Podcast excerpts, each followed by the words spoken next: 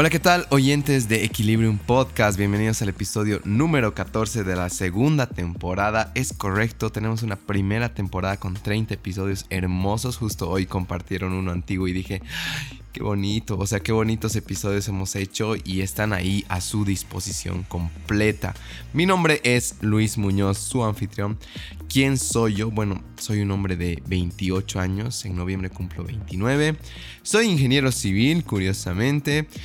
me encanta el yoga, de hecho estoy haciendo un instructorado en yoga entonces pronto van a escuchar que voy a poner 10 personas que quieran una práctica de yoga gratis para mis propias ah, prácticas, entrenamientos como, como instructor de yoga me gusta mucho la naturaleza, me gusta mucho escribir. Y nada, estoy en, un, estoy en un muy buen momento de mi vida. Justo hoy estoy grabando esto sábado 20, ah, si no me equivoco. En un rato me voy al club de lectura y nada, súper feliz de compartir con todos ustedes. Muchas gracias por estar acá. ¿Qué está pasando en este momento en los proyectos? Ya hemos definido fecha para el siguiente campamento de desintoxicación digital de Cocha Hike. Va a ser el 30, 31 y primero casi seguro en Chapare, en un hotel hermoso, un hotel selva hermosísimo. Si es que no saben qué es Cocha Hike, dense una vuelta por la página de Facebook en, eh, que está igual, Cocha Hike, H-I-K-E, por si acaso Hike. Club de lectura, pronto vamos a iniciar las nuevas inscripciones al nuevo libro, no les adelanto aún. Dense una vuelta por el Club de Lectura Equilibrium en Facebook, igual ahí, ahí anunciamos todo. Y nada, si es su primera vez acá, Equilibrium es un podcast o radio a demanda donde ustedes van a poder encontrar em, entrevistas, pero no entrevistas, eh, no entrevistas, yo diría, o sea, sí son entrevistas, pero son conversaciones profundas. Creo que eso nos diferencia. Lo que me gusta mucho de, este tipo de conversaciones que tengo con las personas que vienen acá es que tratamos de...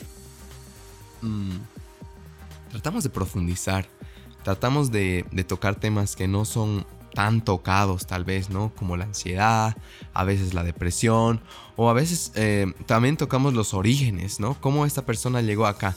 Creo que tendemos a idealizar a alguien que, que, está muy alto, que ha puesto un proyecto hermoso y dices, pucha, es que él seguro o ella seguro tiene esto o esta ventaja. Y de repente en Equilibrium te encuentras con personas como tú, conflictuadas, en crisis, pero que simplemente tomaron alguna cosita diferente y están donde están. Entonces creo que tú puedes también hacer lo mismo y por eso Equilibrium Podcast te ofrece este tipo de contenido.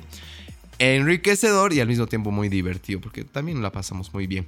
Nos puedes encontrar en Apple Podcast, en Spotify en Google Podcast de tu preferencia. Y nada, te agradeceríamos muchísimo si te suscribes y dejas un review.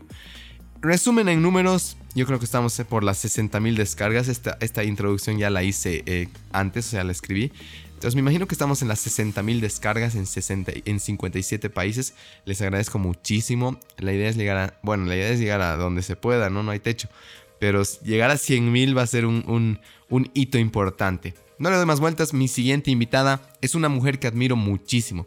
Su historia comienza a partir de una simple observación en tendencias en cuanto a uso de sombreros en Europa y hoy es una referencia en cuanto a sombreros y moda en Buenos Aires, Argentina súper orgulloso de conocer a bolivianas que resaltan en el exterior. Con ustedes Natalia Dafne. Nata es la cofundadora de Made in Chola junto a Nahuel Borges, que curiosamente es su novio y socio. Made in Chola es una marca especializada en el diseño y realización de sombreros de fieltro de lana y paja, actualmente establecida en Buenos Aires, Argentina y Cochabamba, Bolivia. La formación de sus fundadores en diseño y fotografía se refleja en cada detalle de sus proyectos. Los sombreros de Made in Chola son el producto de una cultura, una historia y un respeto a las raíces y tradiciones ambientadas con un toque moderno. Esta descripción la saqué de su página web, dense una vuelta madeinchola.com y ahí van a poder encontrar a profundidad un video hermoso sobre el proceso de Made in Chola. ¿De qué hemos hablado con Nata? Está increíble esta conversación. Hemos hablado eh, una historia de su infancia, un tal baile, sopa de caracol, gracias a mi, a mi informante Tefi, su mejor amiga. Bueno, entre ellas se dicen Zuka, yo no lo puedo decir. ya van a entender por qué. También le agradezco, aprovecho de agradecer a mi amiga Russell, que fue la que nos hizo el contacto. Hemos hablado de astrología, bioenergía, eh, hemos hablado también de medicina bioenergética. Hemos hablado de su gata Zuka, esta su amiga mitad rusa que ya van a entender un poco la historia. Hemos eh, hablado de cómo, de dónde nació este, este nombre Made in Chola, cuál es la historia detrás de los sombreros, o sea, por qué sombrero, es súper interesante esa parte. También hemos hablado re bueno ya. Hemos hablado de cómo apareció en la revista Vogue Italia y México. No sé si otras Vogue más, pero es así. Y hay un punto súper interesante acá. Yo le he preguntado, de esta publicación, ¿realmente recibes lo que esperas? ¿No? Uno siempre apunta, cuando salga en esta revista, cuando me hablen de acá, cuando esta persona, y de repente te encuentras con una respuesta hermosa de esta mujer. Van a, por favor, den énfasis en esta parte. Hemos hablado también de Nahuel, cómo lo ha conocido, por qué él, qué le dicen Wilson. No, mentira, no hemos hablado por qué le dicen Wilson, pero es una historia divertida, me imagino. Hemos hablado conceptos erróneos sobre diseño y fotografía y también de que muy pronto va a sacar una línea de zapatos. Es una entrevista que van a sacar muchísima inspiración, van a entender que la construcción de una persona tiene que ver también con, con estar confundido, al principio muy confundido de hecho, y que de repente si te pones a observar algo, puedes hacer un clic. Sin dar más vueltas, con ustedes Natalia Dafne. Ok, Nata, bienvenida al podcast. Un placer. Muchas gracias, Te voy a dar Luis. la mano un porque no te puedo dar un abrazo. No, perdón. No pasa nada. Hemos puesto una velita igual para ti. Sientes el Ah, aroma. La verdad no tengo muy buen olfato, pero voy a hacer el intento. Al voy a hacer el a- gran al esfuerzo. salir vas a, vas a sentir. bueno, Nata, eh, primero gracias por estar acá. De verdad que lo aprecio. ¿Te puedo decir Nata? Yo todo confianza. Sí, sí, sí. ¿O qué te gusta dime que lo te que quieras. Me dicen Nat, Nati, Nata. Nat me gusta. A mí, sinceramente, me va cualquiera, así que usa el que más te guste. Nat voy a utilizarlo. Gracias por esa confianza. Eh, mira, voy a comenzar con una... Siempre hago un stalkeo. Ya. Uy. Chan. Entonces tengo mis, mis informantes por ahí. Ajá. Y mi informanta, voy a decir, eh, me cuenta de... que- y quiero comenzar por acá, pero quiero que tú nos cuentes, ¿ya? Es una historia de un baile sopa de caracol. Ah, pero qué ¿Qué informantes tal? tienes. Qué buenos, ¿no? A ver, sopa de caracol era algo que, mm, eh, bueno, mi, mi mamá me solía poner unos vestiditos muy cortitos, Ya. que los odiaba, los odiaba porque se me veía el calzoncito con los, viste, los encajitos ahí atrás. Sí, sí. Ay, cómo lo detestaba. Entonces estaba como re caliente, re enojada con mi vestidito, pero mi vieja me ponía un disco que era sopa de caracol. Ya. Y a mí me gustaba esa sopa de caracol también. Supongo que también se mezclaba mucho. Ujú. Y era la forma en la que me manipulaba para que yo me ponga feliz y empiece a bailar, básicamente. Era como de, de enojada, pasaba a moverme como, sé que lo estás haciendo, pero voy a bailar porque no puedo parar. Porque es inevitable. Ajá. Ok, Sí. gracias por eso. Mira, eh, algo bonito de, de- de ir atrás, creo, es, es justamente tocar este tema que tocas de tu mamá, por ejemplo. ¿Tú qué, qué año has nacido? Si puedo preguntarte. El 88. Ah, eres chica de Tengo los 90, entonces. 30, sí, Ujú. de 90. Ujú. Y voy a cumplir 31 este año. Sí. No, y cuando me dices esos encajitos, vestidito cortito, es como que Sí, te puedes sí. imaginar todo eso. Mira, voy a ir entrar un poquito por acá. En cuanto a influencias, eh, obviamente tu mamá un poco manipuladora, pero bueno. en cuanto a influencias de personas con las que has crecido, ¿quiénes crees que han sido las que más han marcado? ¿O qué te ha enseñado tu mamá que todavía lo tienes? Y básicamente mi mamá todo, porque mm, mi mamá es una persona hasta hoy en día muy emprendedora.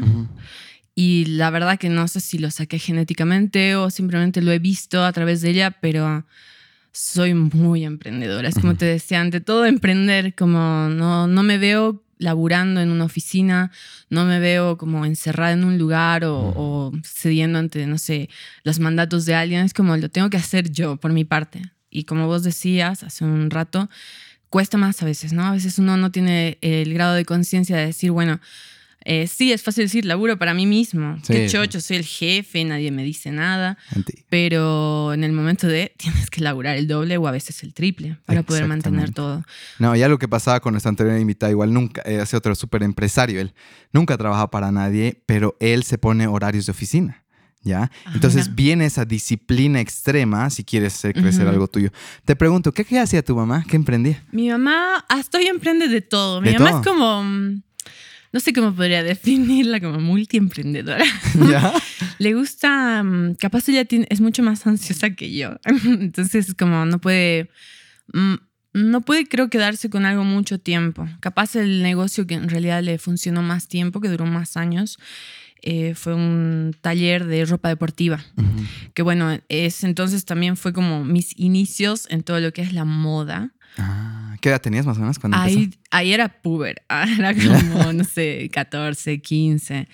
Ese, ese negocio no sé cuánto lo tuvieron, no estoy muy segura, pero fueron muchos años. Y creo que a través de eso podía, podía- eh, pude empezar, digamos, a aprender como a, a diseñar, a mandarme cositas, a aprender Ujú. a cortar, capaz un poquito a hacer moldes. Y eso supongo que también me ayudó para donde estoy hoy en día, ¿no? Como. Todo eso. Pero bueno, ella básicamente le gusta emprender algo y a veces no funciona, no, no siente que va, que está funcionando rápido y lo cierra y comienza Mm. otra cosa. Multiemprendedor. Ah, multiemprendedor. Y como buena... eh, no, estoy, estoy saltando de pregunta. Voy a ir una antes ya, no me voy a saltar. Pero de esta época, eh, cuando eras una, un- una puberta y demás, adolescente, rebelde, ¿en este momento lo hacías con ganas o lo hacías como, ah, mami, ya pues? Cero ganas. Cero así, Cero ganas. Era como, esto es represión de mi madre. O sea, soy una esclava más de este sistema. No, no, no, no, no lo hacía con ganas. En el momento de, de capaz cuando ella hacía sus desfiles, cositas así, Ujú. yo dibujaba y me gustaba. No te voy a mentir cómo trataba. Y ella me daba paso a poder crear esas cosas, como que le gustaba también. Pero me acuerdo que una vez me contrató ahí como para que yo la- trabaje para ella y fue un desastre para ella. O sea, fui como de la peor empleada.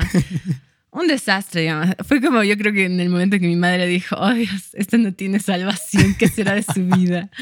Así que sí. Pero, ¿en qué momento dices, oye, esto, esto me está funcionando, quiero hacer algo con esto? ¿O fue luego que dijiste, oye, lo que hice esa época me va a servir ahora?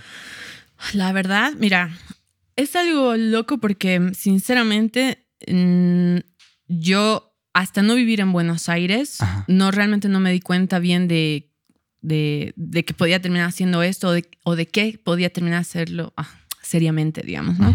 Porque hasta acá, ¿qué me pasaba? Como que yo siempre desde chiquita supe que quería dedicarme a algo artístico, Ah, ya. pero vivir de algo artístico acá, en ese momento especialmente, era imposible. Ujú. ¿no? Entonces era como el tema de qué voy a hacer, capaz, capaz la sociedad tiene razón, capaz la gente tiene razón y no funcione Ujú. y nunca sea nada y nunca logre nada y voy a ser una loser más en la vida tratando de querer algo, ¿no? Y soñar simplemente con eso. Entonces, eh, a través de vivir en Buenos Aires y sentir como la realidad, la cruda realidad, Ujú.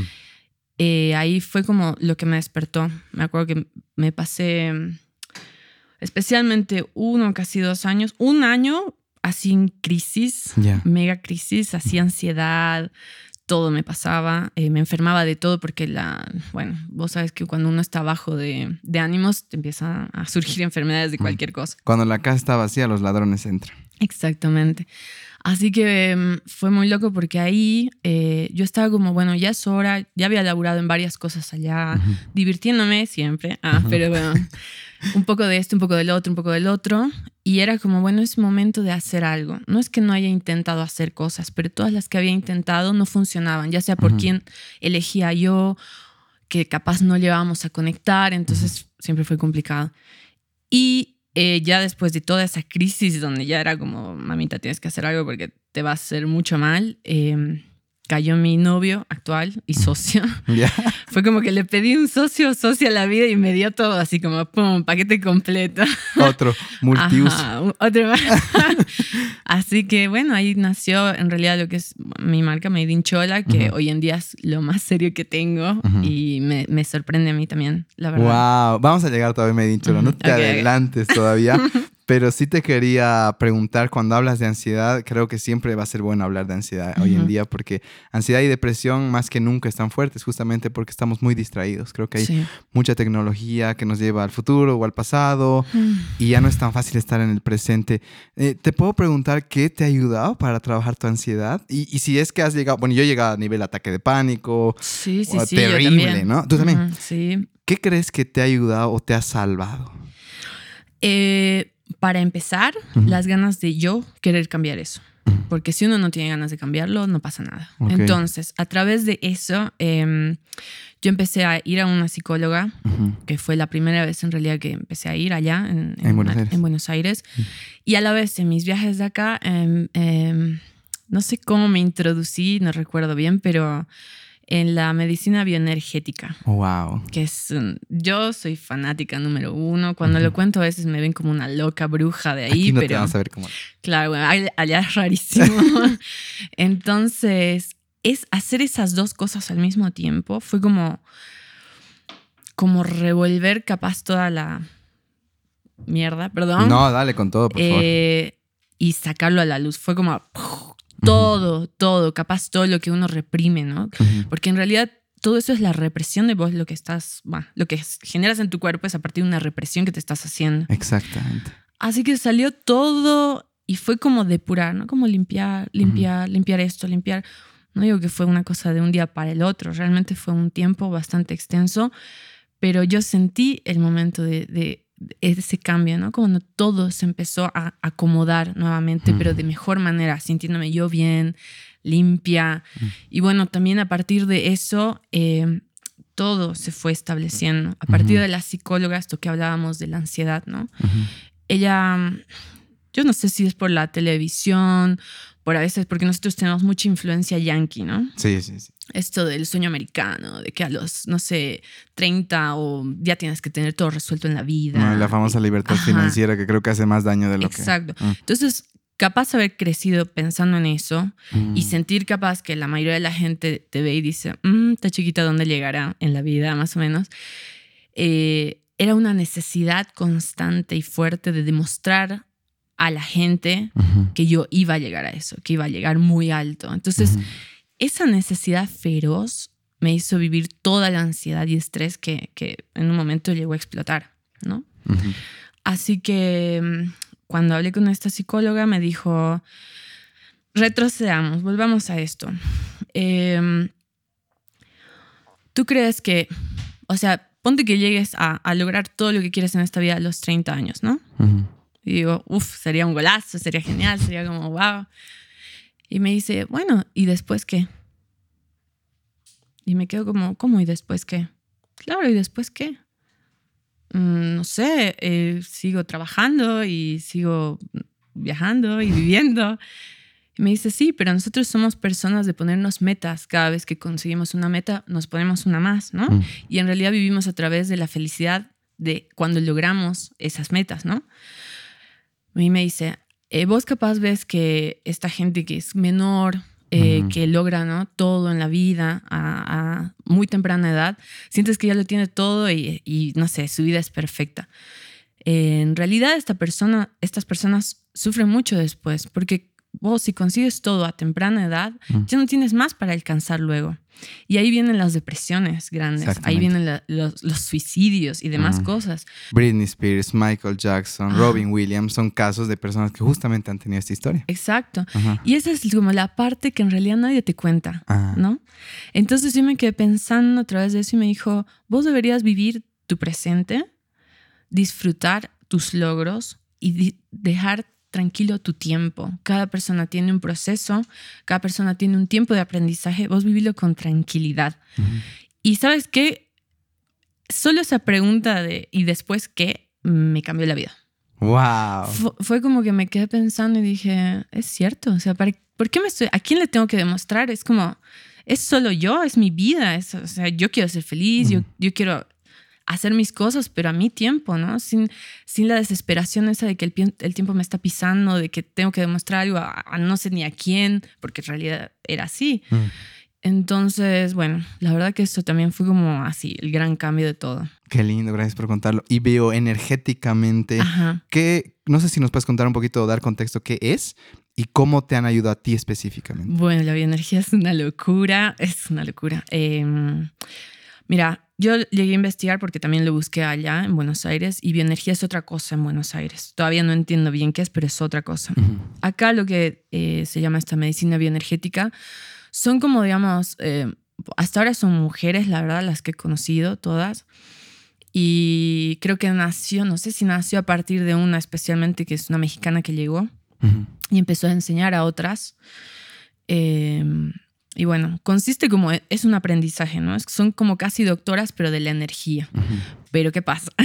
en el momento que vos vas a hacerte la consulta, en vez de hacerte exámenes, los típicos exámenes, eh, agarran tu mano, te ponen un péndulo con una cadena y empiezan a hacer preguntas muy raras, como con nombres muy extraños. Y el péndulo empieza a girar sobre tu mano, ¿no? A veces gira, a veces se queda puntual, a veces solo hace como marca una línea y ellas tienen como una hojita, entonces van escribiendo cómo a cada pregunta cómo se movió el péndulo. Pam, pam, pam, pam. En la hojita tienen como, en la parte de abajo tienen unos cuerpos humanos, un dibujito. Y de ahí se concentran, así, se concentran como en ellas mismas cerrando los ojos y abren los ojos y empiezan a, dibujar o no sobre ese cuerpito humano. Ok todo esto vos llegas y lo único que te preguntan es eh, si tienes alguna enfermedad grave, ¿no? Yo en ese entonces em, tenía gastritis, pero tampoco era grave, entonces fue como, no. Bueno, una vez que te ven todo eso, ahí te hacen como en el, análisis, ¿no? Y el análisis es muy loco porque em, es como volver a tu pasado. O sea, es cada enfermedad que tienes en el cuerpo, cada problema que tienes, es a través de un pensamiento que tú generas, de un sentimiento que tú generas. Y las curaciones también son increíbles porque a veces ponte, ¿no? Eh, yo hasta ahora generalmente cuando vuelvo, esta vez no lo logré, pero me hago revisar órgano por órgano con esto, ¿no?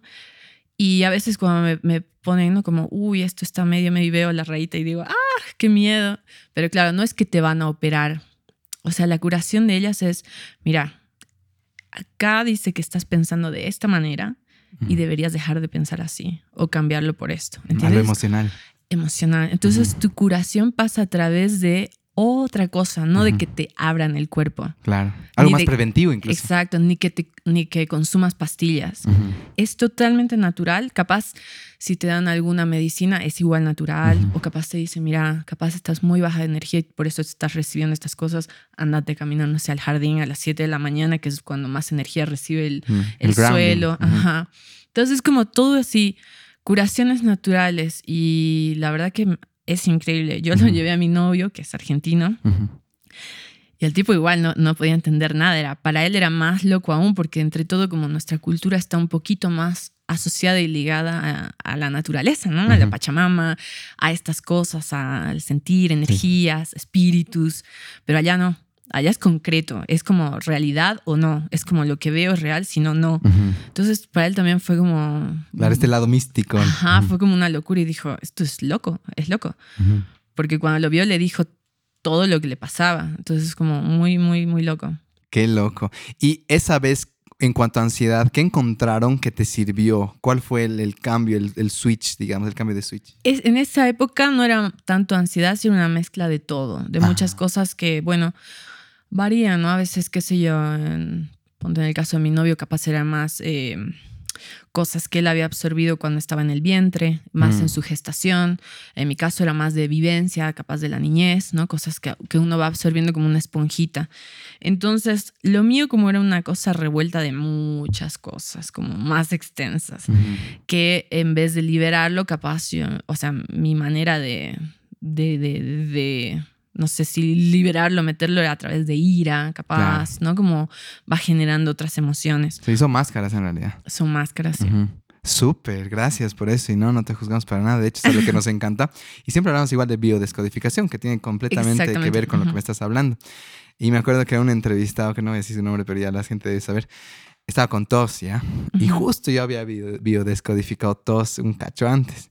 Y le digo, pam, pam, pam, pam, pam incómodo, porque claro, hacer consciente lo inconsciente te puede mover. Sí, sí, sí, sí. Pero ese es el primer paso, esa turbulencia es el primer paso para decir, ¿ahora qué hago? Una vez que trabajo, que es difícil, recién voy a llegar a un punto de decir, ya estoy tranquilo con esto. Pero tenemos que estar dispuestos a sentir esa turbulencia. Sí. Porque no hay otra manera. Si no, el cuerpo va a gritar. Exactamente. A veces hay mucha gente que no escucha el cuerpo. Mm y tu cuerpo te lo está gritando porque te está diciendo, no sé, me pasa esto, me duele la cadera, me duele el pecho, me duele... pero es como, no, va a pasar, ¿no? Exacto. Y bueno, es una negación. Y que sí puede pasar un cacho, pero luego va a volver. Mm. Y va a volver a veces de le- con lecciones más duras. Sí. Espalda baja, por ejemplo, dinero, amigos, mejoren su relación con el dinero. ¿Sí? Ajá. Ah, no Ah, bueno, a mí no me, sobra el dinero. Eh, mira, hay una historia eh, re divertida acá eh, que me dicen, le gustaba vestirse como chico, ¿ya? Eh. ¿Crees que tiene, no sé si es real, capaz me están mintiendo mis informantes, pero ¿crees que si es que es real tiene que ver con algo de lo que estás haciendo ahora? Eh, con lo que estoy haciendo ahora, sinceramente no sé. Yo creo que es más una cuestión de, de la personalidad que tiene una de pequeña, ¿no? Yo desde pequeña como siempre fui muy feminista. Ah, ya. Desde chiquita me acuerdo cuando, no sé, tenía creo que como seis años y la veía a mi abuela cocinar y me acuerdo que me emocioné y agarré un banquito y agarré una zanahoria y le dije, quiero cocinar contigo, enséñame. Entonces me, me, me dio un cuchillito y me dijo, vas a cortar así, qué sé yo. Y empecé a cortar y en medio del corte me dice, qué bien, hijita, aprende a, aprende a cocinar para cocinarle a tu marido. Listo. Chao. Así, fire en los ojos, como burn, bitch. Ah. Mala No, jugada, como- abuela. Me acuerdo que tiré todo y dije, "Mm, mm, yo no pienso cocinarle. Es más, no voy a tener un marido. ¿Ya? Mi abuela así, sacrilegio, ¿Qué dije? así como esta niña está descontrolada, es diabólica, no sé. Pero bueno, y bueno, parte de eso que obviamente, como te decía, los vestiditos, ¿no? Capaz mi mamá me quería, o, o la típica, ¿no? De que te quieren poner cositas así Claro. más femeninas y- a mí no me iba. Oye, pero esta rebeldía, porque de alguna manera rebeldía tiene mucho que ver con quién eres ahora, de decir, hago algo diferente, no trabajo para nadie. Entonces es como que, o sea, ¿por qué llego a este punto? Creo que los niños ya están mostrando sus, sus cualidades, aptitudes, y a veces no los observamos suficiente. Venimos de una generación muy de, eh, es que yo tenía que trabajar para darte lo que yo no tuve. Sí. Es la típica historia, ¿no? Pero el problema de eso es que había una falta de atención. Ahora, nosotros como padres, si es que queremos ser padres, respetamos eso, ¿qué nos equivocaremos? Ya no Es- será eso. Seguro nos vamos a equivocar, eso es un hecho. Y vivimos en una era tecnológica. Y esto lo cuento más de una vez. A veces veo gente en el parque con su bebé, una mano en el carrito y una mano en el celu. Mm. Entonces, la forma más básica del amor es la atención. Si no hay ese- esa atención energética entre el bebé y su mamá, el bebé se siente desprotegido. Yo creo, esa es mi teoría, ¿no? A ver si, a ver si algún día escuchamos este podcast. Si tenía razón, el Luis, pero de que el problema en un futuro va a ser papás que no han tenido nada de atención por estar en sus dispositivos móviles, Mm. que el iPad, que el iPhone, el Instagram y demás, porque se ve mucho.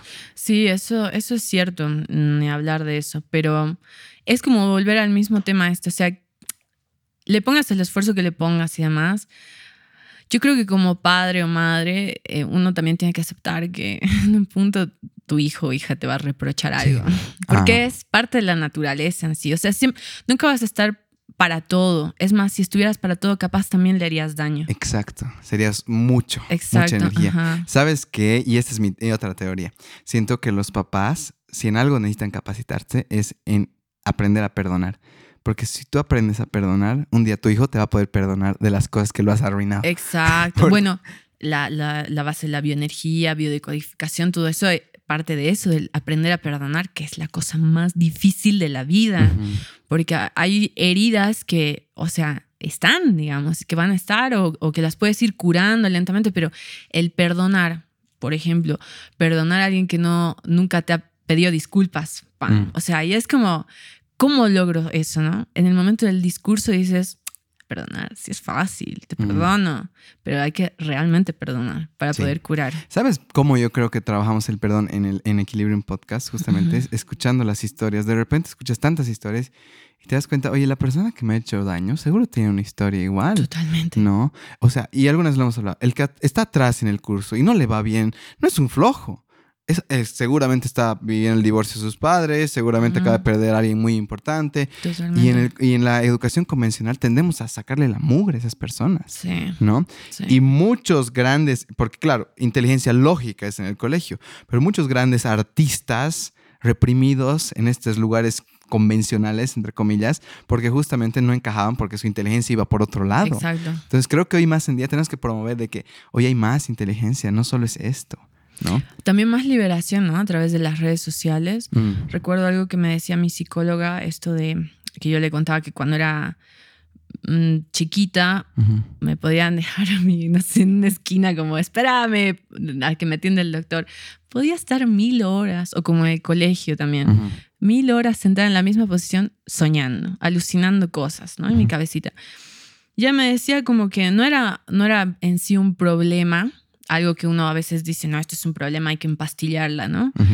Eh, sino que es algo como común que suele suceder, eh, ponte cuando, no sé, capaz eh, lo que vos decías, estás sufriendo el divorcio de tus padres, estás sufriendo estas cosas, hay como, no sé, problemas externos que te están afectando mucho, es donde a veces uno eh, corre, ¿no? Como a, a buscar su propio lugar en el mundo, ¿no? Y a veces es la fantasía. Entonces, qué sé yo, a mí me, me jodían, me decían que me colgaba, que me tenían que resetear, qué sé yo, era como el chiste de, de la familia, ¿no? Ujú. Pero bueno, eh, al final descubrí eso porque hoy en día no me pasa eso, qué sé yo. Y también digo, qué loco, porque te juro que a veces, incluso en el trabajo, ya cuando trabajaba, digamos, a mis 18 años, 19, a veces me decían, no sé, bueno, necesito que compres esto y vayas a esto y hagas el otro en, en publicidad.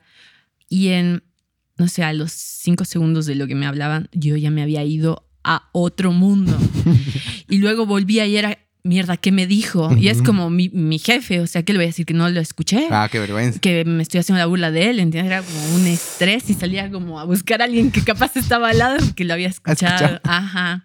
No, son cosas reprimidas. Y Sí, es sí. interesante. El rato que tú tienes la valentía de decir, ya iré a un psicólogo, iré a bioenergía, iré a tal vez astrología. O sea, hay un montón de cosas hermosas para ser consciente de lo inconsciente. Sí. No, esto es real. Hay una eh, neurociencia detrás, también hay una mística detrás de todo esto. Que a ratos estamos tan cerrados en lo convencional que nos estamos perdiendo el sanar. Porque esa es la palabra. Sí. El poder sanarnos y explotar nuestros talentos. Que es lo que Totalmente. estás haciendo. Vamos a ir un poco a la astrología. Ya me- no sé si es algo que está ahí. Me encanta. ¡Ah, qué bien! Me dicen que eres signo zodiacal Leo. Sí. ¿Qué has descubierto? Me imagino que ya sabes tu ascendente, tu luna y demás. La verdad que yo antes no pensé que se quedaba en el signo solar, ¿no? Como soy Leo y listo. Pero Listo. de pronto es tan básico, ¿no? Porque lees Leo, qué sé yo, es esto, es el otro, y dices, qué básica que soy. O sea, Mm. no me pueden decir más. Claro, un doceavo del mundo. Doceavo, Ujú. qué sé yo, buscaba por otro lado, ¿no? El signo chino, que soy dragón. Decía, bueno, acá, acá estoy encontrando más cosas que, con las que me identifico, qué sé yo. Ahora que se puso de moda, sinceramente, la astrología en, en Buenos Aires, es como que estoy aprendiendo un montón, porque tengo muchas amigas, tengo una amiga que está estudiando astrología, tengo otras que se van insertando a eso, entonces como las charlas ah, en base a astrología. Y cuando me hicieron la carta astral y me explicaron más o menos lo que era, dije, me quedé como, wow, o sea, creo que cuando le, o sea, te hacen la carta astral, es como decir, o sea, capaz todo lo que intentaba hacer es como entrar en el cuerpo de otra persona o usar un disfraz que claramente no es mío. Exacto. Porque ahí ves y dices, ¿para qué luchar contra las cosas que tú tienes? ¿No? Yo vi, por ejemplo, en mi carta astral que tengo mucho fuego. o sea, soy muy fuego. Entonces, eh, ahí comprendí todo. Dije, o sea, ya está. Por eso es que me doy así tan fuerte con todo, porque no hay término medio para mí. Es como todo o nada directamente. Y es mi forma de vivirlo. Así me gusta. Cuando me ponte mi mamá es distinta, ¿no? Mi mamá decía, ¿por qué haces las cosas así? Anda con calma, no sé qué. Yo era como, no, me lanza el precipicio como, pa, de una. Es como, y bueno, lo, lo fui entendiendo a través de eso. O sea, cuando vi dije, ya está, o sea, soy así y capaz sí saber, no sé, las, las otras cosas que vos tienes que dices, bueno, puedo explotar estos otros Exacto. dones, Mm. como fortalecerlos, Mm. qué sé yo. Y puede ser muy aliviador, como dices. O sea, una vez estábamos en unas cartas astrales igual, porque a veces ya se vuelve así, ¿no? Estás en la reunión y alguien te dice, esas son huevadas, te dice, ¿no? Y tú, a ver, dame la fecha de nacimiento y la hora que has nacido, claro. voy a decirte algunas cosas. Y nos pasó eso en una fiesta, ¿yo? Y sucede que un amigo da y salía que él era bastante tímido, muy retraído y demás. Y no ha sido como sentirse mal, ha sido sentirse bien para él, porque ha Mira. dicho, ah, no soy yo Claro. es parte de la energía, que porque Ajá. ser introvertido es algo genial también Sí. si sabes explotarlo. Sí, totalmente. Entonces para él ha sido, ah, soy introvertido, porque Dios, el universo, la energía me ha creado así. Claro, Entonces, ca- capaz es muy creativo también. Exacto, se ha desvinculado de lo que él se chicoteaba porque soy tan tímido y en vez de forzarse a ser extrovertido, explotad ser introvertido, ¿no? Exacto, porque sí, los sí, sí. introvertidos tienen mucha creatividad, Mucha. son las personas que piensan antes de hablar, son grandes negociantes, no son explosivos que lanzan una idea y, e incomodan a todo el mundo. Como yo. Entonces, creo que la astrología es una herramienta hermosa de autoconocimiento. Ujú. Sé que hay un lado más oscuro de la astrología, que hay gente que lo ut- utiliza para predicciones y demás, que sí me han dicho que existe. Sin embargo, yo no lo utilizo así. A mí me Mm, gusta mira. vivir el presente, que sucedan las cosas y utilizarlo como una herramienta de autoconocimiento. Yo soy un Sagitario ascendente en Capricornio, Mira, Luna en Acuario. Lees esas tres cosas y lees a Luis es Muñoz. una locura eso. Sí, lees a Luis Muñoz. Ajá. Entonces dices, ah, mira, tengo ciertas aptitudes, también tengo debilidades. Y Ujú. como tú dices, dejo de luchar. Si Claro. ok, estas son las herramientas, Luis Muñoz, ¿qué vas a hacer con eso? Entonces dejo de martillar porque me habían dado un, me habían dado un, un desentornillador. Entonces, Claro. creo que eso es la astrología, al menos para mí. Y gracias por hablar. Bueno, entonces también parte de eso mucho porque te gusta emprender. O sea, creo que tienes una buena combinación en realidad entre los signos como para complementar y generar un emprendimiento propio también, ¿no? Como es, es muy loco, pero parte mucho de eso también. Sí, no, los Sagitarios maestros por naturaleza, igual quieren enseñar, quieren- y Luna en Acuario por la humanidad, trabajas por la humanidad, Y por hacer algo distinto también. por hacer algo distinto, tú sabes. Y hay un dato más. Mi mamá es muy sensible, ¿ya? Y una vez digo, ¿qué, qué será mi mamá? No, a ver, mami, dame tu fecha, no sé. Y tratamos de calcular porque no sabías la, la hora que había nacido. Pero a veces calculando, como que puedes llegar al punto. Llegamos. Luna en Pisces. Luna en Pisces sientes por 10 todo. Sí. Muy sensibles. Mi mamá Sí. y mi mamá ama viajar. Y justo habla de eso. Los Luna en Pisces necesitan viajar. Ah, mira. Necesitan el mar. Necesitan estar, no necesariamente porque se metan, Ajá. sino porque ahí hay un desfogue de energía. Wow, no Por- sabía eso. Ajá. Un luna en Pisces, lo que tú has sentido, ah, él está sintiendo por 10. Sí, no, es una locura eso. Entonces me hizo entenderle y dejar de decir, mami, qué exagerada eres, porque tendemos a hacer eso. Claro, aparte vos con tu Capricornio ahí, madre tranquila. Ah, no seas Exacto, tan emocional, tierra. seamos realistas. Oye, sería bueno hacer un episodio exclusivo de astrología, pero no tenemos tiempo. Vamos a hablar un poquito de esta, ah, tu amiga mitad rusa, Ujú. una tal Zuka, o Kata Zuka también. Dales Ay, contexto a las personas para que entiendan lo que Uf. estamos hablando. Uf, uf, va a ser duro, ¿ah? No se sensibilicen. Bueno, de hecho, mi gata se llama Zuka también, a partir de eso. Eh, Zuka es puta. Eh, la definición es puta en ruso. Y bueno, qué sé yo, mi gata se llama Zuka, a, a partir de mi amiga Zuka, pero es como una joda que nos hacemos, básicamente. ¿Quién es ella? Contanos un poquito. Y ella es una amiga también de acá. Bueno, sí, es mitad rusa. mi- bueno, su mamá es rusa, su papá es de acá, qué sé yo. Ella ahora, mm, se- bueno, se había ido a Rusia y me acuerdo que chateábamos a full y yo le decía, ¿qué haces ahí congelándote y sufriendo? Ven acá a Buenos Aires y la rompemos, digamos, ¿no? Al final la convencí porque se fue. Eh, ¿Eh? ¿La convenciste? sí, ¿Ya? yo creo que tampoco le surgió mucho lo que tenía que hacer en, en Ah. Rusia, no para largo, digamos. Entonces, eh, y bueno, también ella es más chica que yo. Así que es- se vino. Eh, y bueno, ahí básicamente está, está estudiando diseño de moda, producción, todo eso. Y, ¿Qué y te bueno. aporta? Y a mí, bueno, ella es Sagitario. Ujú. Me aporta diversión pura y real. O sea, la verdad que es como una conexión muy divertida cuando alguna vez como me estreso mucho por trabajo, me siento mal por algo. Ujú. Es como voy o, o, mm, o me viene esto del ascendente cáncer en, cuando me viene mi periodo y soy una marica. Bueno, voy donde mi biche, ah, Ajá. donde mi zuka. Biche, sí, sí. Y obviamente me, me levanta, me hace reír. Empezamos a reír de, de cualquier estupidez que hablamos en realidad. Gracias por eso. Toco este punto porque cultivar, cuidar bien tus amistades, justamente en tus momentos bajos, es una red Sí. donde tú te puedes botar de espaldas y sabes que te van a sostener. Entonces, eh, gracias a Tefi, que es una de mis informantes, de hecho.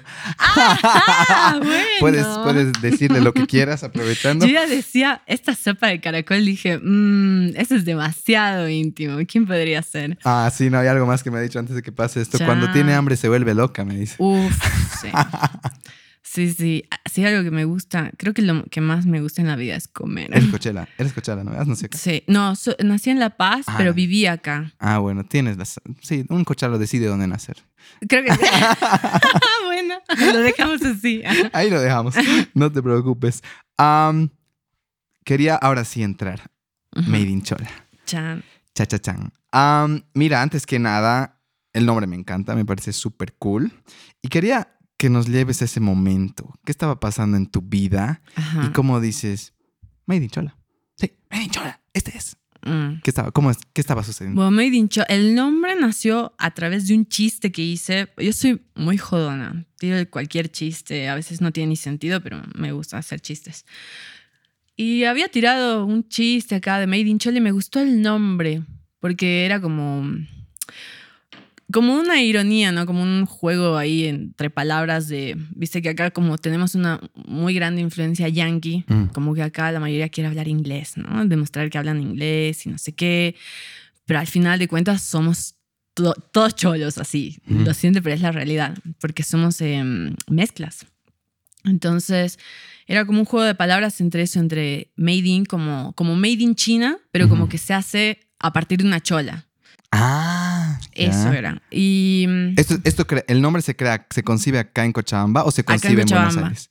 sí, creo que de hecho le había, o sea, no sé cómo, nació como muy naturalmente que le estaba haciendo una burla con mi mamá y le dije, no, porque voy a tener una marca que se va a llamar Made in Chola, porque va a estar hecho por cholas y no sé qué, como los productos, ¿no? Como- Y bueno, qué sé yo, después em, en ese viaje mismo, no sé, me había comprado un sombrero Ujú. Y lo llevé. O sea, Antes me- de comprarte ese sombrero, ¿ya estabas como con los sombreros que te gustaban o algo? No. No. Ah, ya. Es más, eh, cuchillo de herrero, ¿cómo es? Eh, eh, ¿Cómo es? Algo de herrero, cuchillo de palo. Eso. Eso. No uso sombreros. Ya. uso gorritos, ponte. De lo de todo lo que tengo, lo que más uso son las gorritos, cosas más simples de usar. Pero por el hecho de eso, ¿no? Como que va con mi estilo, ponte. Eh, qué sé yo. Pero bueno, volviendo a. eh, no tenía nada, nada claro. Hice como. eh, compré el sombrero, me acuerdo que llegué a Buenos Aires y. ¿Qué edad tenías más o menos? Ay, uff. No me acuerdo. A ver, si la marca tiene ya casi seis años. Ujú. 20, ah, claro, 24. 24. 24, sí. Ok. Y llegué y me acuerdo que llevé el sombrero así chocha, porque aparte era como que me gustaba mucho, pero no estaba segura con qué usar. No sé, como dije, "Mm, como que mi ropa no va mucho con esta onda, qué sé yo. Y todas mis amigas se volvieron locas Ujú. con el sombrero. Y ahí apareció una página que, donde estaba la biche, la azúcar, eh, esta como de, mm, donde subías tus looks para hacer como las nuevas bloggers, ¿no? Que eran en ese momento Ya. una página donde subías looks para ser una blogger. Y ella estaba full con esto. Entonces, ahí veías a toda la gente del mundo y yo veía que la mayoría de las europeas, casi todas las europeas, usaban sombreros. Ujú. Y dije, qué loco, ¿no? El sombrero acá es algo tan natural, o sea, es algo de, de trabajo, es algo del campo, digamos, por así decirse, y allá es algo de moda. Exacto. Y dije, aparte estoy en un país, o sea, Argentina, que se rige por la moda europea, no yankee. Ujú. Y dije, qué locura sería que yo vendiera productos hechos en Bolivia, que sé que son de buena calidad, eh, o sea, los sombreros, en Argentina, porque sé que la moda llega acá después de seis meses. Entonces, si ahora está en Europa, Ujú. en seis meses va a funcionar acá. Y así fue como nació la marca. Wow, qué buena historia. ¿Quién diría? Yo dije, debe ser una obsesionada con los sombreros desde niña o algo así. Pero me gustan estos twists que da la vida y que de repente te vuelves, o sea, alguien observador, ¿no? Extrañamente, sí, sí me, si a mí me preguntas que suelo observar mucho, siento que no. Pero por lo visto. ¿Algo te llamó? Sí, por lo visto sí. Ok, súper, muchas gracias. Am, ¿Sabes qué he visto? Eh, estaba viendo un poco tu página web y stalkeándote bien. Y hay este video Made in Chola Process. Ajá. En el momento que botan el sombrero a la olla. Ajá, sí. Me parece algo tan, tan Bolivia, incluso tan, Mal. tan rústico y demás. Me encanta, aparte, el maple de huevos encima, como para Sí. darle esa elevación. Sí. Am, Voy a preguntarte primero eh, de este proceso, ¿qué pasa en la olla? Antes de. Esa es mi curiosidad. La es. Pasa que, digamos, el, esa cosita que tiran es el fuste, lo que se llama, ¿no? Es el material, que es como una campanita, que ya viene por un proceso de engomado. Ya, Entonces queda duro, porque Ah. este engomado tiene que secar. ya. En la olla hay un poquito de agua, sale el vapor. Ujú. Entonces como que no moja el, el- el fuste, pero sí eh, lo, lo vuelve a suavizar. Ya. ¿ok? Entonces, cuando suaviza, Ujú. es en el momento que se pone a la- al, a la al molde, ponte, Ujú. y se empieza a moldear lo que es el sombrero. Qué lindo. Me Ajá. ha encantado. Vean ese video, por favor. Al, al- la verdad que en el momento de sacar el video, un momento dudamos eh, mucho, ¿no? Porque es súper artesano, es como muy, muy rústico, es Mm. muy natural porque es el taller tal cual. O sea, nosotros no fuimos a decorar nada Ujú. fue como lo que es y punto final. Pero la verdad como que tuvo, estábamos medio en la duda de, de saber porque es muy contrastado capaz a lo que uno muestra, ¿no? En, en las fotos, ¿no? Claro. Que yo soy fotógrafa, mi novio es fotógrafo, que sí, entonces las fotos capaz son como muy high Top. fashion Ah. y muy perfecto y no sé qué, y de pronto es pasar al otro lado que es la realidad, ¿no? Ujú. Y nos, no- la verdad que nos quedamos como, ¿qué hacemos? ¿Lo sacamos? ¿No lo sacamos? Y fue como, sale, sale o sale. No, buen equilibrio incluso. Ajá. Para darle ese Sí, al otro sí. lado. Te pregunto algo. Una vez que esta idea maravillosa llega a tu, a tu cerebro, ¿cuáles son los primeros pasos que tomas? ¿Hay alguien que te dice, no, estás loca, no hagas esto? Todo el mundo me dice que estoy loca. ya, hasta ahora. Todo el mundo. O sea, debo decir que si lo logré fue gracias a mi pareja. Ajá. O sea, mi mamá, mi mamá siempre me ha bancado, me ha, me ha ayudado en todas las locuras desde chiquitita. Siempre me ha visto y me ha dicho que soy una loca, pero al final de cuentas siempre estaba para ayudarme. Y hasta hoy en día es así. O sea, que le debo mucho. Y pero digamos, mi, en el momento de emprender, yo soy una persona que no le gusta emprender sola. Ah, ya. Entonces necesitaba a alguien. Y conocí a este chico, que es mi novio actual, y todo fue muy rápido. Ah, desde el principio se con- lo conociste. A los tres meses. A los tres meses fue como... No, a los tres meses iniciamos Made in Chola. Fue demasiado violento. Fue, a- fue West Style, fue así como, "Pa, vamos, vamos con todo. Y yo cuando le hablé de ese proyecto, él me miró y me dijo, me gusta, hagámoslo. Y me quedé como, como, no me vas a decir que soy loca, no me vas a decir que, que, que estoy alucinando, que ubicas, porque hasta hoy en día cuando digo, ¿y qué haces? Ah, tengo una marca de sombreros. ¿Sombreros? ¿Entiendes? Como, esta chica puede vivir de esto, ¿qué, Sí, ¿qué le sí, pasa? sí. No sé. Créeme que conozco eso. ¿Qué haces? Ah, hago entrevistas, eh, hacemos llorar a las personas. Es, es- es difícil también para mí. ¿Y cuáles fueron los primeros pasos que tomaron con él como para lanzarlo, la marca? Y lo primero que hicimos, siendo fotógrafos, fotos. Ya. Hicimos fotos, qué sé yo. La verdad que sí, capaz tiré la idea y capaz sí, sí fui visionaria, pero mi visión demoró.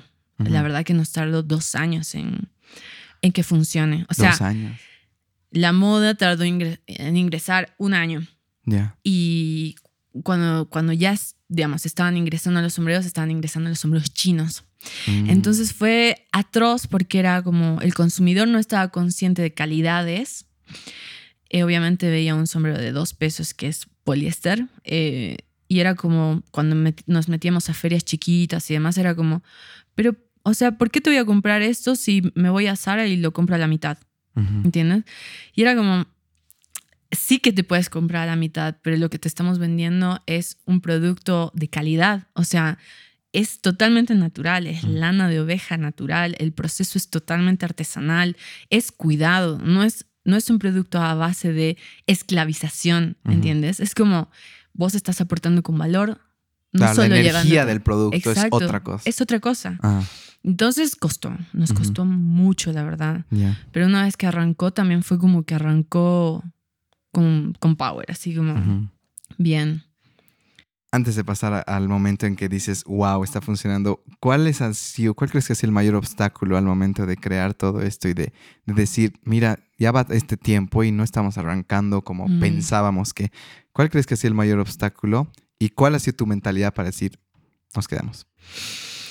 Yo creo que el mayor obstáculo, o sea, obstáculos había miles, Seguro, seguro que sí. miles, como la falta de dinero, claramente. Yo creo que el mayor fue, o por lo menos el, el cambio que realmente ayudó a que Made in Chola crezca, fue cuando eh, había un, hay una marca hoy en día de sombrería gigante allá, que lleva, no sé, 15 años en el mercado aproximadamente, es mucho. Pero ella, qué sé yo, maneja otro tipo de, de onda, ¿no? Es como todo así, es una mezcla de chino, de cualquier cosa, no le importa, es como simplemente lucrar. Ah. Entonces, en el punto en que nosotros no teníamos dinero para vivir y realmente nos estaba costando mucho, eh, esta persona apareció y nos dijo como, bueno, a través de alguien, eh, nos dijo, véndanme, o sea, les, les compramos por mayor. Y yo me acuerdo que mi, pareja estaba descontrolada, o sea, a mí me decía era como, hay que venderle, hay que venderle porque no tenemos plata, o sea, necesitamos vivir, necesitamos comer, necesitamos pagar el alquiler, necesitamos hacer cosas. Y era como que claramente no había dinero, mm, claramente estábamos al margen de todo. Pero yo dije, si le vendo a esta persona que ya tiene tantos años en el mercado, nunca voy a poder crecer. Nunca voy a ser alguien en la vida. O sea, Made in Chola va a morir en el intento. Y le dije, no, no le voy a vender nada, olvídate, problemas. A mí el otro estaba descontrolado, que era una loca, orgullosa y no sé qué y demás. Pero la verdad que si no hacía eso, eh, mi marca no iba a crecer. En el momento que dejé de venderle, era como, ¿por qué le voy a dar acceso al mejor producto que hay en Argentina? Wow. No. Entonces cuando fui como muy consciente de lo que tenía y lo supe mostrar, la gente empezó a, irse de, e, de, ese lugar, de esa marca y a venir, yo sé que ustedes tienen buenas cosas, buenos productos. Entonces empezamos a robarle gente. Pero no es que robarle, no es que íbamos y éramos como, hola, ¿no? Claro. a nosotros. La gente empezó a hacer conocer que nosotros realmente trabajamos con calidad. Entonces eran... Pues a sus propios clientes pasados empezaron a hablar, digamos, de ustedes. Era como, ¿por qué vamos a gastar tanta plata en este sombrero que se me destroza a las dos semanas de usarlo si puedo gastar lo mismo en uno que me va a durar toda la vida? Y así fue como fuimos creciendo. ¡Wow! ¡Qué buen momento! ¿En qué momento crees que dices, no sé si se consolidan, dice, mira, ya, ya está, ya está, estamos estables y demás. No sé si es, eh, mira, Equilibrium Podcast me ha traído a conocer personas como tú, personas increíbles que están mostrándose, son súper valientes y demás. Entonces creo que un proyecto que de verdad más te trae a estas personas ¿Hay algún momento que dices, wow, mira con quiénes estamos, a qué personas tan capas, inteligentes o, no quiero decir famosas, pero no creo que la fama sea algo que, que sea de admirar, pero sí alguien que digas, wow, mira, esta persona admiro y mira, esta, ya estamos acá. ¿En qué momento te das cuenta de que, wow, hemos llegado? Eh, yo creo que nunca llegas. Ya. yo soy de la, de la mentalidad que, por lo menos yo, ¿no? No sé, como cuando hacía fotos, capaz mucha gente me decía, ah, haces lindas fotos y no sé qué. Y era como, yo miraba y decía, no sé, para mí no es suficientemente bueno, qué sé yo, pero sí fue lo mejor que pude dar en ese momento, pero puedo mejorar. No, y siempre se puede mejorar. Ya Tal vez un momento lindo. Ajá, momentos lindos. En el momento ese que te comenté, ¿no? Que, que dejé mi periodo darks, digamos. Desde ahí estoy viviendo momentos lindos, lindos siempre. O sea, es como que, es como, o sea, por más que ahora me, vaya bien y todo, es como, siempre hay momentos donde mm, reconozco y digo, wow, como todo lo que hemos logrado, ¿no? Como tanto camino, tantas cosas vividas y qué lindo. No, aparte, qué lindo también todo lo que se va a venir. Mm, qué lindo lo que se va a venir. Gracias. Una vez leí un, en un libro, me gusta escribir ya, en un libro de escritores decía, era un escritor que decía, no me suicido porque me da mucha curiosidad lo que va a venir adelante. Y justo en, mi momento me dio suicida. no se asusten, no tan grave, pero sí alguna vez estaba cuestionando la vida, ¿será para qué esto y demás? Y me encantó esa frase, fue como, estamos creando tantas cosas nuevas que, como ustedes, que digo, ¿qué vendrá luego? ¿Qué crearemos? Y mil cosas claramente. obviamente siempre acompañado de problemas y obstáculos, ¿no? Pero yo creo que lo ideal es eh, mantenerse, o sea, yo en el momento que comprendí y aprendí a disfrutar mi día a día más que pensar en mi mañana o pasado, fue donde mejor lo viví. Mm, qué bueno, gracias. Voy a entrar a un tema más de redes sociales, entrando a tu Instagram, me trato de encontrar, siempre trato de encontrar algo que diga, esto puede ser polémico y a ver si hay algo. Y encontré este comentario. Nosotros personalmente no tenemos, que tú escribiste, nosotros personalmente no tenemos ningún problema con mostrar las tetas de una mujer o de un hombre. Es lo mismo. Mira, esta cordialidad me pareció como, qué capa, porque podía, siempre puede haber algún comentario dañino que te quiere provocar y demás. Cuando estás manejando tus redes sociales, bueno, tú las manejas, las manejas. Yo las manejo con alguien más, con Alejandro, que es un chico que trabaja con nosotros. ¿Qué has aprendido de manejo de redes sociales en este mundo? Que, la gente puede decirte lo que quiera, quiere provocar, mm. quiere hacer lío, o tal vez no se encuentran tanto con esto. La verdad que, mira, yo debo agradecer en ese punto que al tener el mercado en Buenos Aires, en Buenos Aires, eh, bueno, en Argentina en general, eh, la red social que más funciona y que más vende es Instagram. Eh, Instagram ya de por sí no genera tanto odio como Facebook, ¿no? Mm, Entonces es como mucho más reducido, la verdad. Y bueno, también nosotros, no sé cómo, porque también he entrado a ver otras marcas, ponte, de grandes de allá, y a veces sí tienen igual muchos haters. El tema es que nosotros, entre todos, somos, es como un, es como una pyme, ¿no? Somos chiquitos, eh, tratamos de ser cordiales, tratamos de que el público llegue, o sea, Mm. de, de llegarles también. Entonces, muy como, íntimos tal vez. es más íntimo, Ujú. entonces como que la gente lo percibe también, ¿no? Es como Ujú. distinto el trato. De hecho, muchas veces que respondemos, eh, muchas veces a mí me han escrito en, en, la- en las preguntas, ¿no? Me han escrito como, gracias por la atención. Y Mm, digo, o sea, realmente para mí no, no fue ningún un esfuerzo. Ujú. Pero es cierto que mucha gente capaz te responde muy mal o con pocas ganas. Y bueno, yo creo que también a partir de eso es que la gente se ablanda con nosotros, ¿no? Exactamente. Qué buen, buen servicio, excelente servicio. Ah, mira, ¿cómo se da esto de la revista Vogue? Que he visto que me pareció genial. Ajá. En Italia, en México también salió. Eh, mira, tengo una pregunta. No voy a ir tanto como, ay, que, o sea, felicidades, obviamente, Mm. porque creo que Vogue siempre va a ser referencia en este mundo de la moda, obviamente. Pero realmente hay, hay gente que se desvela por salir en estos lugares supuestamente de alta exposición. ¿Realmente te genera, te ha generado más ventas, más seguidores y demás? ¿O cuál crees que ha sido el objetivo o lo que se ha logrado con eso para ti? Bueno, la verdad, así, esto va a ser una sinceridad cruda. Dale. Eh, a mí no me cambió nada salir en Vogue.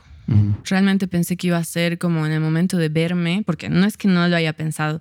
Creo que cualquier diseñador creativo en sí desea llegar a algo, ¿no? Siempre hay una revista, algún libro, algo que es como lo máximo para vos, ¿no? Bueno, yo la verdad que ni hablar, siempre quise salir en Vogue, ya sea por una foto, ya sea por cualquier cosa. Pero en el momento de salir no me generó nada. Me, es más, me generó capaz un poquito de vacío, porque yo sé que no salí ahí por mis méritos propios, salí porque simplemente eh, la gente que lo organizaba los trajo, se gastó en traerlos, eh, gastó en darles una buena atención, en, en todo, y tanto, tanto, digamos, que todos dieron, hizo que ellos nos pongan por, no sé, por ponernos, ¿entiendes? Ujú. O sea, yo lo siento así. Capaz los otros diseñadores que escuchan esto se pongan mal o digan lo opuesto, qué sé yo, pero bueno, mi percepción y mi manera de sentirlo fue así. No, y te agradezco porque sabes que es eso. A ratos tendemos a poner peso, ah, esta revista es del extranjero, qué valiosa que es y demás, y nos desvivimos por esa, hasta voy a decir popularidad a veces, o famita. Pero no hay nada detrás de eso, y creo No. que la gente tiene que entender eso. ¿Sabes qué es lo rico? Y leyendo, ah, me gusta el fútbol, ¿ya? Y he leído el libro del Cholo Simeone, ¿ya? Que es un tipo, obviamente, no te escribe nada así muy, muy bonito, ni muy, qué gran literato, pero es un tipo que escucha su voz mientras lees, es un tipo muy cálido, muy, muy del fútbol, si quieres. Ajá. Ya lo que dice es, a mí no me da tanta alegría ganar un campeonato. O sea, para los chicos está bien y demás. A mí lo que me da alegría es entrenar. Me da alegría ir a los partidos, ver cómo podemos mejorar. Ahí está la felicidad. Y creo yo, y yo también me he dado cuenta de esto, porque alguna vez es como que ¡ah! hemos entrevistado, por ejemplo, a Joti de Aviónica. Ahora sí, era mi, mi anterior pensamiento en el anterior podcast. Ahora sí el podcast va a, des- des- va a despegar. La curvita un poquito, ¿no? Y de Sí. vuelta a tu sitio. Ajá. De vuelta a tu sitio. Entonces es como que he aprendido a dejar de ponerle tanto peso Sí. a que llegue alguien así súper gigante y demás al podcast, porque digo, no, a veces en los chiquitos me divierto mucho más Sí, totalmente. y disfruto todo este proceso. Entonces, no, mi, mi felicidad no va a depender de que me nombres en esta medicina, seamos el mejor podcast de este lugar. No, lo que disfruto es el proceso y si puedo generar ingresos para disfrutarlo y vivir y comer. Bestial y listo. Creo que justamente este pensamiento yankee tan implantado en nosotros Ujú. dice, si tú estás acá y eres famoso, lo lograste. Exacto, exacto. Pero la vida es mucho, es, es esto, es esta crudeza, es Ujú. esta conversación y demás. Es esta presencia, gracias, me estoy emocionando. Te cuento que igual estoy haciendo una instructora en yoga, ¿ya? Ah, mira. Sí, y está hermoso. Todas las cosas que me traen presencia, como buen ansioso, Ajá. me hacen bien. Y, Y sí. te cuento, voy dos días así, pero con un rechazo a la carne brutal, ¿ya? Mira. Y yo creo que es justamente la práctica de yoga que la hago cada día. Es como mi cuerpo me está diciendo, no, Claro, por si acaso, por ahora me, no. me siento limpio así y ya voy dos días sin comer carne. Me siento muy bien, muy feliz. Y pasa que la carne también eh, no es tan buena, ¿no? Como que está bueno a veces tratar de regularizar el consumo de carne, ¿no? Porque Totalmente. no es que tu organismo lo necesita cada día. Exacto. Ca- Capaz solo lo necesita una vez cada tanto, nada Claro, más. si vas a los orígenes primitivos, es que los, los humanos cuando podían cazaban un animal, no hacían un impacto al- porque no tenían mataderos. Exacto. Entonces comían un poco y súper les, les aguantaba para sobrevivir. Pero hoy en día ya no, ahora es industrializado. De hecho, un kilo de carne en tu plato son 15 mil litros de agua. sí, exactamente. Es terrible. Y todo, lo, todo el daño que aparte genera todo el consumo de la vaca, ¿no? Como Sí. muy loco. Pero No, es triste. Pero Mm. bueno, ese no es nuestro tema hoy. Mira, no sé si no- ahora sí quiero entrar a este tema. No sé si nos puedes hablar de Wilson, digo Nahuel. Mi informante, la azúcar. Ella me ha dicho, dile eso. La vas a hacer reír. Y sí, funcionó. Gracias, Tefi. Pobre No, Wilson. yo no te puedo decir azúcar, lo siento. ¿Cómo lo conoces? Eh, ¿Cómo te das cuenta que es él? Porque aparte de socio, es tu novio.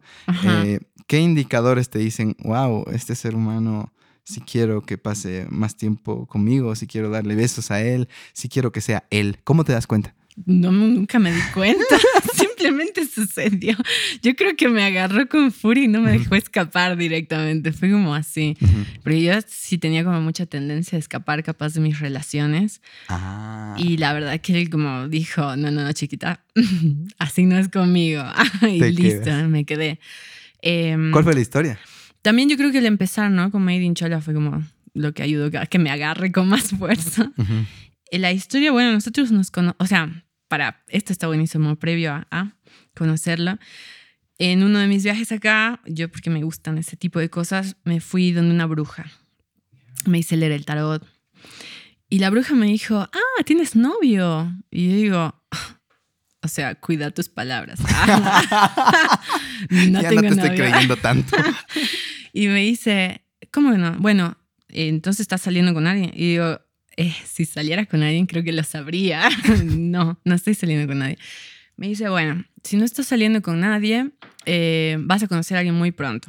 Me dice, muy pronto, porque lo veo acá. Y me dice, es un chico alrededor de 30 años, eh, tiene tez blanca, es muy simpático, me dice, y es extranjero.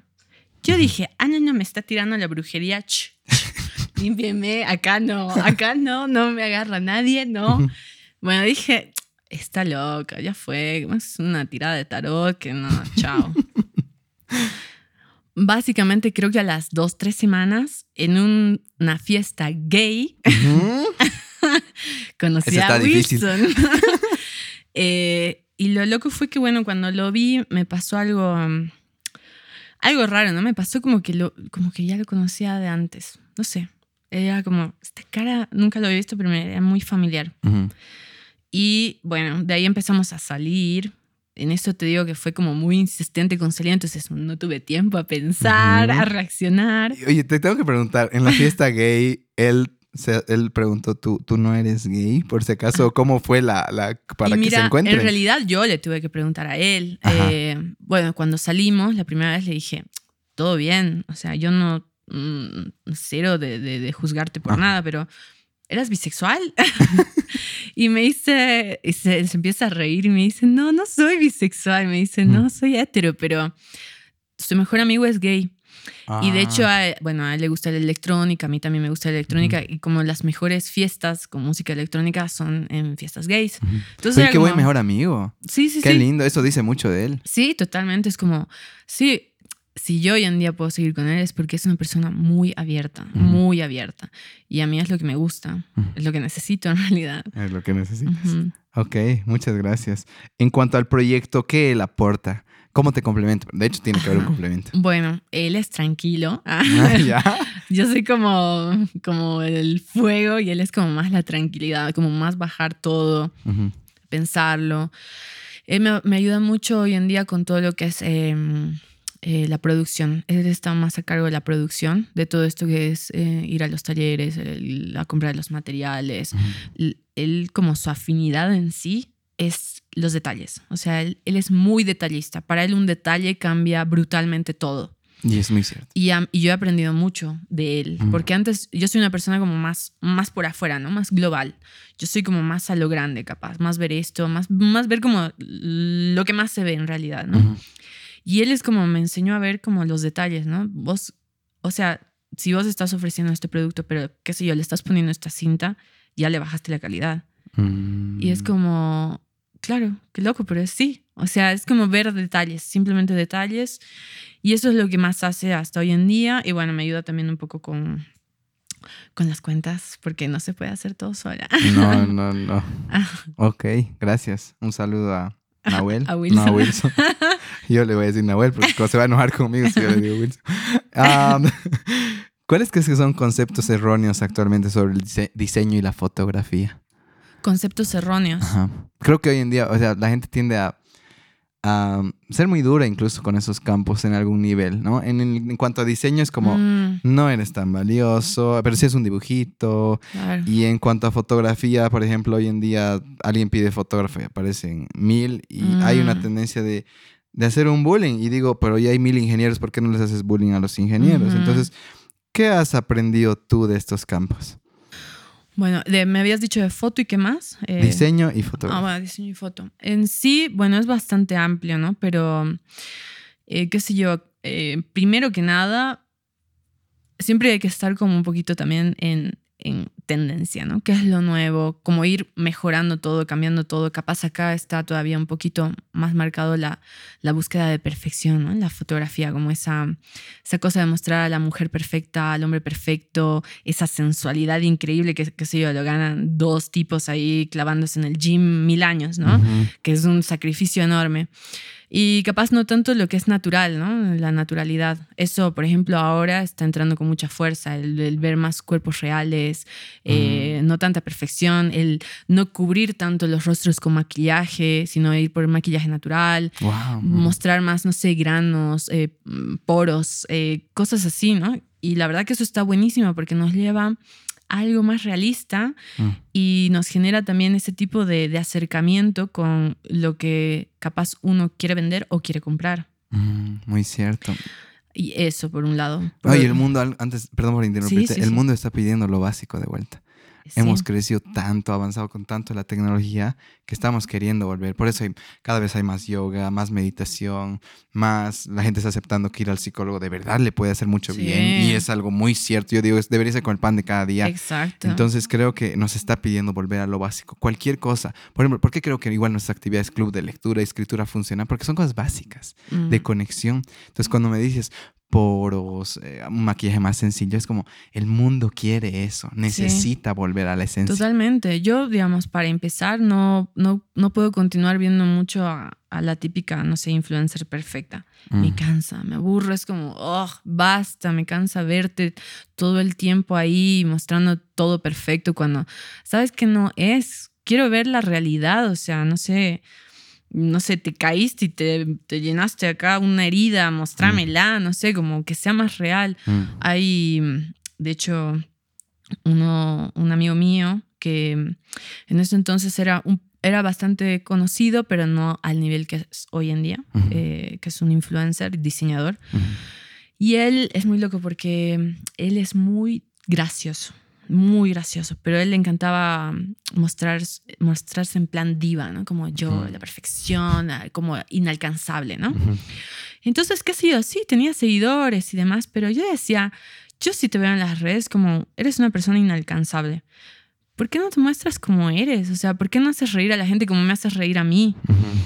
Y en un momento como que no fui la única, obviamente, que se lo dijo, se lo dijo mucha gente y empezó a hacerse historias como ya siendo él, ¿no? Más real. Y explotó. Explotó. Explotó. La gente estaba descontrolada, empezó a hacerse súper famoso. Ahora el tipo es influencer, sale en televisión, tiene un programa que va a salir en Netflix, tiene es como ¡Wow! todo. O sea, fue ¿Qué se llama él, perdón? Santiago Artemis. Ok. Vamos es a como, buscar. ajá, así que parte de eso y como esa persona yo sigo, digamos, a, a muchas de otros lugares que son reales, o sea, que van a comer frente a, la cámara contigo con las manos, ¿entiendes? Como cosas que, que sí es más real, o sea, no, no quiero ver que me muestres todo perfecto, quiero, quiero que me cuentes algo. que de verdad sucede. Exactamente, eso está faltando. Y esa es la tendencia. Esa es Si las personas la están escuchando esto, ahorita les estamos dando un tip, pero súper valioso si es que quieren ser influencers. Es un término que no me gusta personalmente, pero bueno, se ha puesto muy popular. me han dicho que igual estás por meterte al mundo de los zapatos. No sé si eso es muy Sí. privado o, o no, pero... No, no, no, ¿no? es privado. Eh, estamos haciendo una colección chiquita de tres modelos nada más que van a salir ahora en verano. Eh, nada, igual es un mundo nuevo, la verdad. Es, al igual que los sombreros, es bastante complicado. Es más complicado que el sombrero, de hecho, eh, porque requiere como mucho trabajo. Pero yo estoy fascinada porque ahí te puedo decir que no soy adicta a los sombreros, pero soy adicta a los zapatos. Ahí sí. Mira, no uso tacos, pero necesito tener tacos para ver su perfección directamente. Es como me encantan. Ujú. Y, y la verdad siento que también ahí puedo fluir más en cuestión de diseño, porque un sombrero es mucho más complicado de usar y ya es un accesorio jugado, digamos, ¿no? Ujú. En cambio, un zapato no. Un zapato puedes, puedes alucinar más, como cositas más. Ahora lo que estamos haciendo es eh, mezclar un poco, capaz, algo casual con sport, que está mucho de moda y que también quiero que apunte algo unisex, ¿no? Yo entre todo, yo soy muy unisex y quiero apuntar unisex, así que eso. Oye, qué lindo, pero me haces pensar como tal vez no son los, o sea, los sombreros son el escalón para lo que se viene, igual con los zapatos, y quién sabe más qué nuevas pasiones descubres, pero qué lindo es darte cuenta que, wow, qué buen escalón, qué lindo escalón acabas de dar. Sí, o sea, de hecho no es el único escalón. Yo debo decir que hoy en día estoy más on fire que nunca y no solo tengo los zapatos, sino tengo este proyecto educativo eh, que es Proyecto 3, que lo estoy haciendo a partir de Made in Chola. Es muy loco porque no es diseño lo que estoy ofreciendo, ¿no? Entonces, en un momento también fue eh, controversial decir, bueno, vamos a hacer un proyecto educativo a través de las redes de Made in Chola. Pero para mí es lo correcto porque Made in Chola ya tiene una base de, de seguidores, de gente que confía en Made in Chola, ¿no? Es, es confianza. Y a mí me interesa hacer este proyecto educativo más que nada porque, digamos, Bolivia está creciendo, pero lo que falta es educación. O sea, lo que falta, qué sé yo, son de ver pequeñas herramientas que puedan usar mejor para que crezca más. Como la idea de dejar de pensar solo localmente y vender, ponte solo en Cochabamba o solo en La Paz, sino abrirse al mundo. Porque en el mundo de las redes es así. Depende de vos cuán cerrado quieres que sea tu negocio.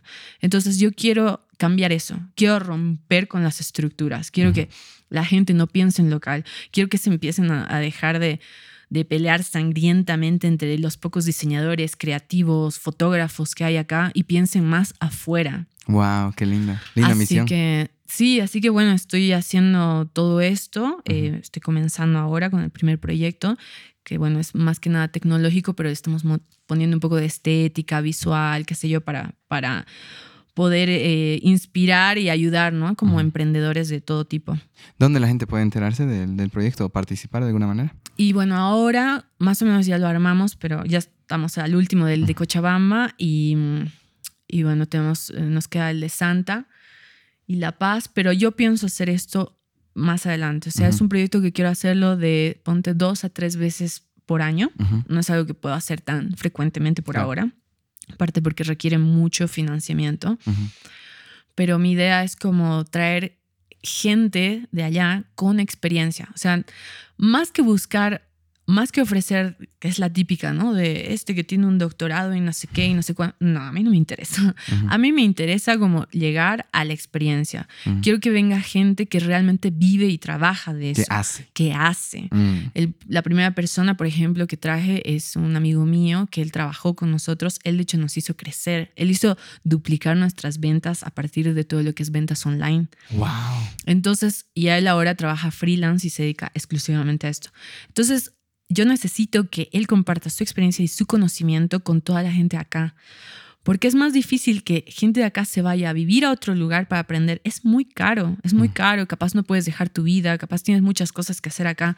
Entonces, realmente lo ideal es traer a esa gente que eh, dé un taller y de ahí, bueno, ir constantemente trayendo a gente interesante, ¿no? Wow, oye, gracias por eso. Qué lindo Sí, que, que tengas eso tan marcado. Decir, eh, está difícil para algunos que se vayan y no se preocupen, yo se los voy a traer. Sí, es lo, que, que es... es- lo que quiero. Me emociona, gracias. eh, me haces pensar eh, lo que nosotros también podemos hacer. Ya casi terminando con la entrevista. Voy a saltar directo. ¿Tienes algún ritual matutino, nocturno, algo que hagas diariamente que te sirva tal vez para estar presente? No tengo un ritual diario ni matutino. Tengo algo simplemente que lo hago eh, de tanto en tanto cuando me pongo expectativas muy grandes, porque soy así. Le hablo al universo. Ya. Eh, salgo a mi jardín, veo, generalmente es en la noche o puede ser en el día también, eh, veo hacia el cielo y empiezo a hablarle al universo, agradecer primero por todo lo que me ha dado y decir puntualmente gracias por esto, gracias por esto, gracias por esto. Eh, pedirle también que siempre esté al tanto de la gente que, que- que quiero y que Mm. también no, no, no se olvide de esas personas. Y de ahí pedirle fuerzas para que me ayude a lograr como el siguiente proyecto que quiero hacer. Qué lindo. De hecho, estamos leyendo ahorita en el club de lectura El Club de las 5 de la mañana de Robin Ajá. Sharma y habla esto del agradecimiento, ¿ya? Y dice, te ubicas cuando tú le das, ah, cuando tú le das un regalo a alguien y te dice gracias, qué lindo, no sé qué. De repente dices, ay, quiero darle otro regalo porque es una persona que sabe recibir bien los regalos. Exacto. Entonces el universo es igual. Si tú sabes recibir bien sus regalos con mucho agradecimiento, generas espacio para que él diga, quiero seguir dándole. Es atracción totalmente, como con las malas cosas. Lo mismo. Exacto. Uno, uno atrae las malas Mm. cosas y esas hay que cortarlas y Mm. empezar a pensar positivo y atraer lo positivo a la vida. Hay que cuidar mucho nuestras palabras. Porque ahora estamos utilizando palabras que el universo está escuchando. Esto es totalmente indicado para padres. Hay que cuidar mucho las palabras porque una palabra puede dañar mucho el futuro o el pensamiento de su hijo o hija. Totalmente. Y algo más voy a ac- acoplar esto del agradecimiento es el orden. Cuando tú ves una casa o un lugar ordenado, hay espacio para que entren más cosas. Si está desordenado, no da espacio. Entonces el universo dice, no te puedo dar porque está muy desordenado. Uy, bueno, mi casa no es muy ordenada. Y no, puedes recibir más por si acaso puedes. Voy a empezar a ordenar mucho desde ahora. Ah, te va a dar el universo más todavía. Am, ¿Hay algún libro, alguna película o tal vez una película que quieras compartir con las personas que nos han escuchado que te ha ayudado en algún punto de tu vida o que simplemente te ha gustado mucho? Mira, uno particularmente no he leído muchos, pero no sé si aconsejaría, qué sé yo, me han, me han servido en un momento como estos libros de autoayuda. Pero no he encontrado capaz el adecuado que no te haga pensar como esta ideología yankee, porque esos libros sí me han ayudado a emprender, pero me han generado mucha ansiedad. Mm. Entonces no sé hasta qué punto está tan bueno. De hecho, yo en un punto dije, basta, no voy a terminar, no voy a continuar leyendo estos porque sí me ayudan a ver Ujú. cosas, a aprender cosas, pero también me generan mucha ansiedad. Sí, hay que saber cuáles. Hay que saber parar, Mm. yo creo, en un punto en el decir, bueno, ¿en qué momento estoy en mi vida? ¿Quiero disfrutar tranquila lo que estoy logrando o quiero volverme loca metiéndome más trabajo y exigiéndome más y sacrificándome más? O sea, qué sé yo, para todo hay un, un proceso, un tiempo, no sé. Exactamente. Sí, no, de hecho a mí hay uno que no me gusta, que alguna vez me dicen, ¿conoces a Gary Vee? ¿Has escuchado de él? No. Era un, un tipo que vendía vinos, ahora es un súper así, pero es súper em, intenso, ¿ya? Pero que no, no tienes que dormir y tienes que trabajar Oh. y que demás y que, la- o sea, yo le digo, no, no, yo no veo él, no me, pero es bueno, no, no me gustan estos como motivadores exagerados, por eso a mí me gusta hablar de la parte triste de la historia, Mm, porque eso me equilibra. sí. Cuando solo me hablas de dale y que tú puedes, siento que nos estás desequilibrando. A mí me da pena por ese Mm. pobre tipo. Digo, todo bien, serás millonario, pero realmente eres feliz. Mm, es la Como cosa. una cosa es lo que se ve, otra cosa es lo que es. Claro, y a veces digo, ya, tal vez Gary Vee es feliz, digamos, este, con su intensidad. Ajá. Pero yo no quiero esa intensidad en mi vida. Quiero ir con calma. Entonces, bueno, cada uno puede decidir qué consume y qué no. ¿Tienes alguna página de Instagram preferida, pero solo una? Una preferida. Tal vez que te inspire o que te guste y listo. Mm, yo tengo, o sea, una no, pero tengo, ponte, una... Tengo una que hace un ratito capaz no la veo mucho o está cambiando, pero ponte que es esto, ¿no? Es como la, lo que a mí me genera como, me gusta. Es esta cantante Cardi B. Cardi B. Me encanta. me enc- o sea, ahora capaz ya me canso un poquito, pero me encantaba verla porque era como ese punto de descanso de las redes, de decir, ay, me encanta lo groncha que es, me encanta que coma así, que se le derrame toda la comida, me encanta que hable mal, me encanta que, que no se muestre, se muestre haciendo pis, qué sé yo, es como me encanta. Me encanta que sea así, que no le importe. Bueno, libertad. A esa libertad. No, y a ti siempre te va a traer la libertad, la rebeldía. Ya te estoy conociendo. ¿Hay algún proyecto? Bueno, sé que está, hay proyecto nuevo en el que estés trabajando. Quisieras que más gente se entere dónde te pueden seguir y demás, dónde pueden enterarse de todo Bueno, esto. todo lo estoy haciendo a través de Made in Chola. Por ahora no pienso abrir una red social más. No puedo con eso. Es Mm. demasiado para mí. Eh, lo pienso hacer todo a través de Made in Chola. Así que voy a estar mostrando como estos proyectos eh, siempre a través de Made in Chola.